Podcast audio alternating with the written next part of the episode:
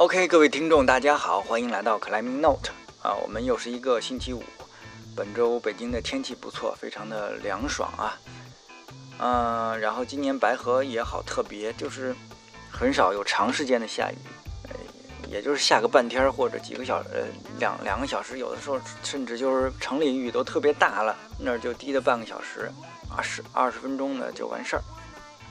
有一个比较这样就有一个比较好的结果就是。上午下雨，下午也能爬。那比方说这个星期三，呃，从早上起，那个白河就一直下，下到中午才停，时间非常长了啊，应该说。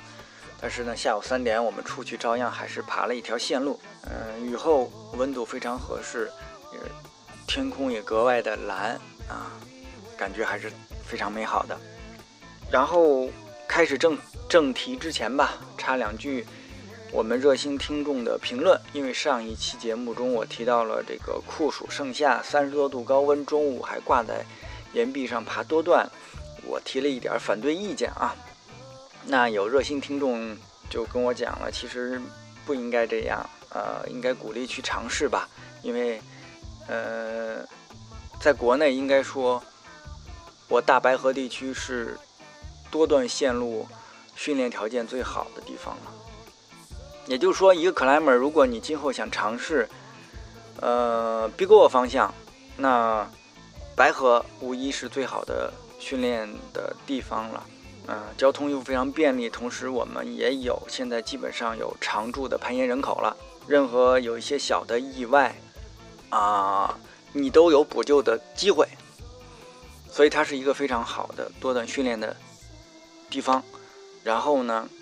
从训练的角度来说，你当然应该去尝试不同的温度条件，啊，不同的天气状况下的攀登。所以呢，三十多度去爬，应该也是没有问题的。前提是做好一些的准备，最重要的是带足水啊，然后你心理上要有一定的准备。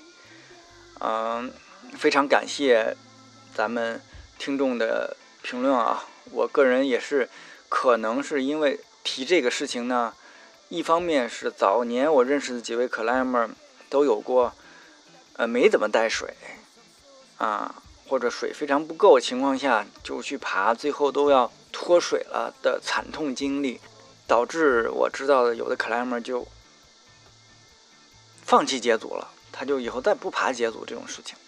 另一方面呢，我个人可能从温度的角度来说，我更适应冷。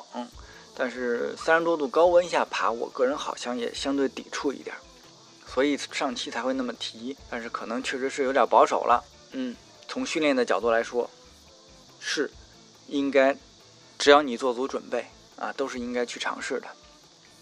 好了，这是我们说一下上期的评论，啊，听众评论的问题。那我们本期节目正式开始，我们新一期的节目啊。这期没有嘉宾，老聂一个人的独角戏。然后呢，大家看到标题，啊，Steven 重，这是我们这一期的话题。北京的卡莱们应该基本都清楚，呃，Steven 重，有时候简称 SG，是白河一条非常有名的，呃，现在是运动攀的线路，难度达到了五点幺三 D。也就是法式定级的八 B 这条线路，雄霸北京运动攀最难线路十年之久啊！二零一五年的五月，老聂曾经去摸过一次啊，当时就觉得，哎，可能还有戏，但是由于不磕线吧，就把它搁下了。当然摸完以后还是很兴奋，就是当时还去。啊，因为喜欢这条线嘛，就查了查 Steve 和 John 的相关资料。当时还在盗版言语九上发了一篇帖子。那没想到一放就到了今年四月份，又去摸了一下，很遗憾啊，还是没有分布。但是应该说列入自己的 project 啊，希望今年或者明年能够有所斩获。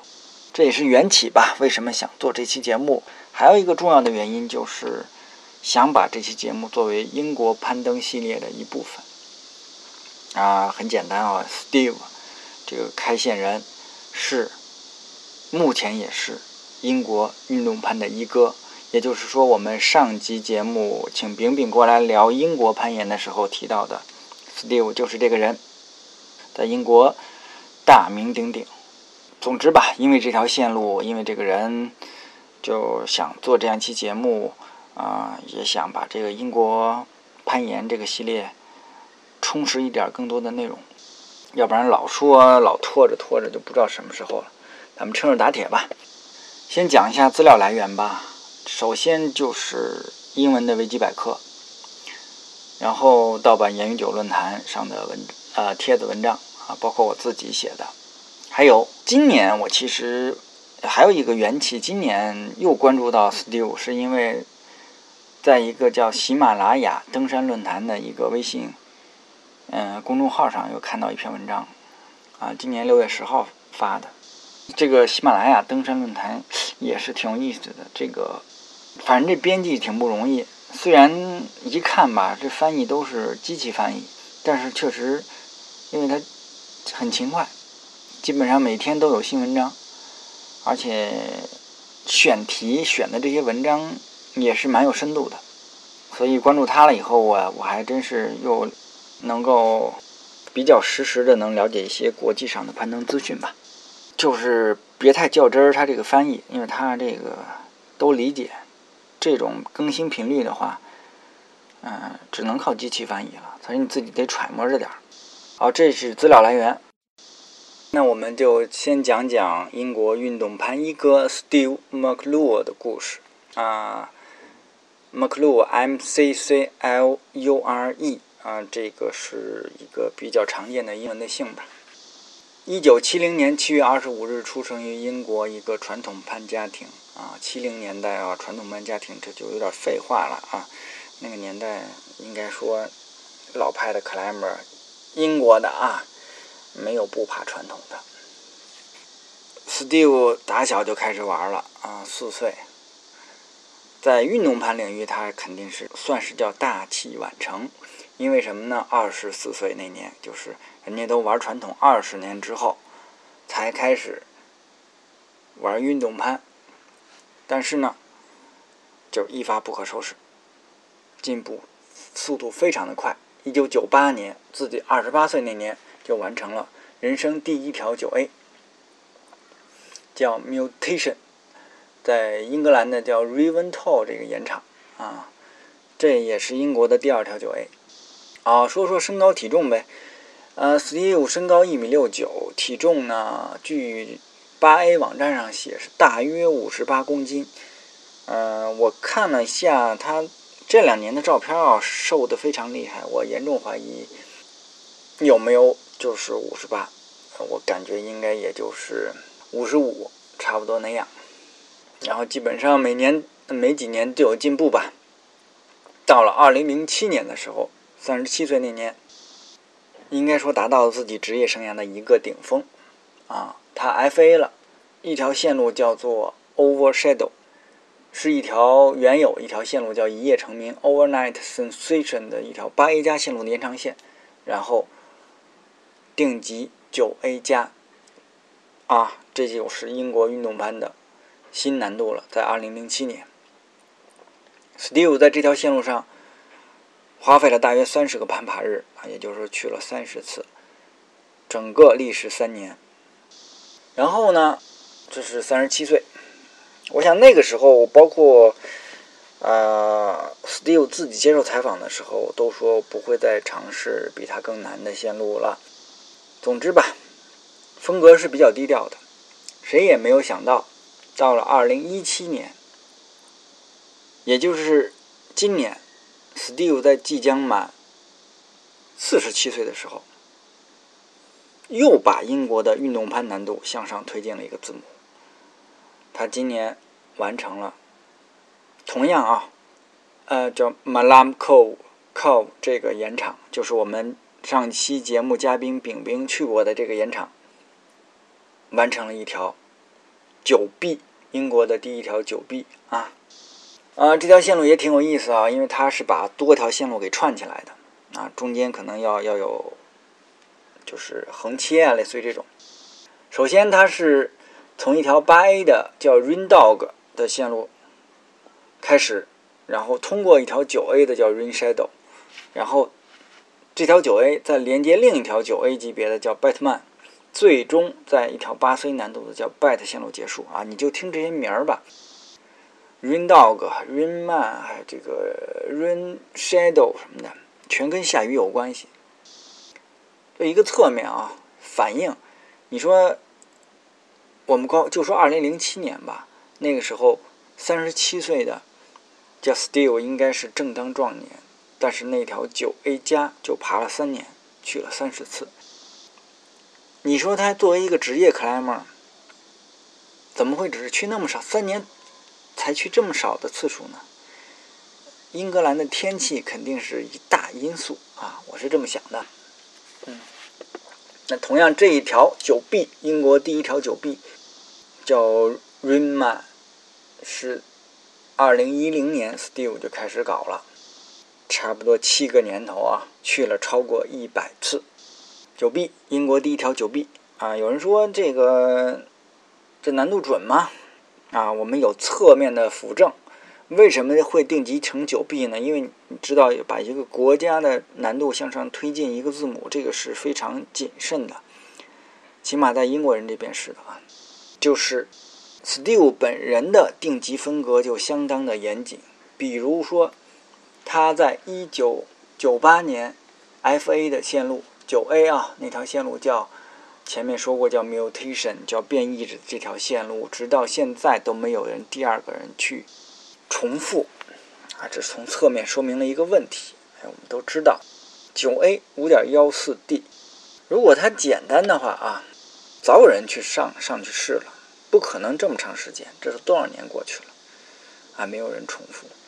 我是说在同级别里面啊，同样，他在二零零七年的时候拿下的那个英国第一条九 A 加，也就是幺五 A 这条线路。啊，我们说叫 Overshadow 这条线路，在二零一一年的五月十六日，攀岩神童 Adam 啊，就是我们常说的哈利波特，成为第一个重复该线路的人。爬完以后评价，这个是九 A 加里面最难的了。啊，这是一个能够证明 Steve 定级标准的一个旁证啊。所以应该说，九 B Rainman 这条线路的定级。啊，我觉得应该不会有什么问题。嗯，从二零零七年到二零一七年，从九 A 加到九 B，啊，十年的时间。Steve，呃，Steve 有自己的个人网站啊，就是 SteveMcLeod 点 com。但是那网站我看了一下，也是好久没更新了。从后来他的采访的这个记录里面。零零散散的也看出来了，比方说他二零一二年出生了自己第二个孩子，他还要还房贷啊等等，他的谋生应该主要还是以攀岩相关。比方说我们上集嘉宾丙丙提到的英国最大的攀岩馆叫 Castle，啊城堡的那个岩馆，里面就有 Steve，他定的线路就是说 Steve 是一个职业的定线员，同时他又做攀岩教练这样相关的工作。啊，总之吧，这个应该说一二年以后，感觉他自己个人的生活就偏重于更多的在家庭这边。之前可能会，比方他是 Paddle Team 的成员，可能全世界各地他就要去呃攀爬呀这些活动。但是，一二年之后，更多的面对家庭，然后不能够老出去爬。同时，他又想完成自己心中的 project，他自己说的就会更多的偏重于室内的这种针对性的训练。啊，这是两种方式啊，就说你想获得提高，你要不然啊待到阳朔去啊，我们的国内来说，你待到阳朔去或者泡白河，你要有一个爬自然岩壁没问题，你肯定能获得提高。但是，啊，如果你没有这个时间，你是一个上班族，你有家庭的负担，对不对？那你可以通过室内的训练来获得提高，都是可以的啊。Steve 就是榜样。好，然后为了这条线路，他这个戒了酒，然后反正饮食上是比较控制的，没有减重，但是饮食上非常控制啊。我看是没少吃意面这种东西吧，嗯，绝对的是戒酒了。完成之后又开始恢复啤酒、披萨的这种生活。好的，那么我们英国运动攀一哥 Steve 的故事先讲到这儿，因为里面东西其实没有太多的考证，有发现呃有错误的地方，麻烦给提出指正啊。咱们 Climbing Note 这个公众号可以留言，然后 Climb 老聂的微信号都可以跟我来做进一步的交流啊，欢迎大家指正。那我们回过头来说一说这个啊 Steve John 这条线路的故事。这条线路什么时候开的呢？啊，根据奇云网站上国内岩圈的大咖赵凯的文章啊，是二零零一年的四月，Steve 啊和朋友壮来过一趟白河，因为什么也没写，反正是肯定是有些商业的活动呗。过来以后呢，就当时是利用车轴做保护顶绳完成了这条线路，定级是五点幺三 D。也就是这个级别幺三 D 的级别是 Steve 定的，所以这就其实是从一个侧面，呃，证明了这条线路难度的可靠性吧。因为有些人确实也比较有过疑问，说是因为线路很短啊，就十七米，嗯，这个有没有这么难啊？等等这些东西。二零零一年的时候，我们的 Steve McClure 已经两条九 A 在手了，就是两条。幺四 D 在手啊，然后呃，Paddle Team 的成员，然后见多识广的 Climber 吧，它的定级我认为应该是有一个标杆性的作用啊，所以五点幺三 D 这个难度我觉得靠谱。这是二零零一年的事情，这一说都十六年前了。然后到了四年之后，二零零五年的五月，因为赵凯想爬这条线。嗯，应该是邮件吧，咨询了 Steve，还是说他的朋友经过同意，在这条线路上打了挂片。当年赵凯应该是非常接近的完成了。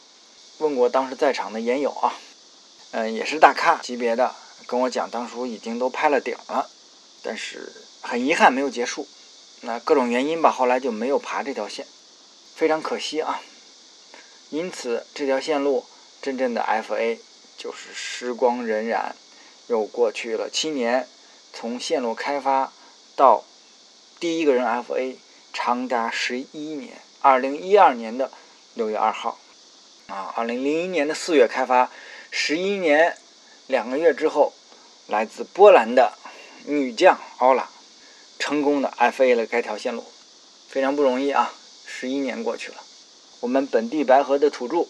也是我们节目的嘉宾啊，小鼻涕杨晶，紧随其后，好像就是第二天吧，还是多长时间就完成了，重复了该线路。嗯，这也是我们鼻涕哥一举奠定自己这个白河运动一哥的地位的这个证明吧，啊，无可撼动，对不对？嗯，同一年，嗯，也是二零一二年啊，就是因为应该有一个格凸的攀岩节是 Paddle 搞的。Paddle Team 就来了不少人，这个时候呢，著名的叫瑞典小帅哥叫萨义的一个外号小黑的一个瑞典小帅哥，啊，八一年的啊，路过白河打一个酱油，成为了第二个重复该线路的人啊，这就仨人了。这是二零一二年，然后线路又陷入了新一轮的沉寂，一直到四年之后，二零一六年的七月十七日，也就是。去年的这个月啊，天气也挺热了，摩擦力也不太好了。但是我们北京著名的大爷赵涛，老而弥坚，愈战愈勇啊！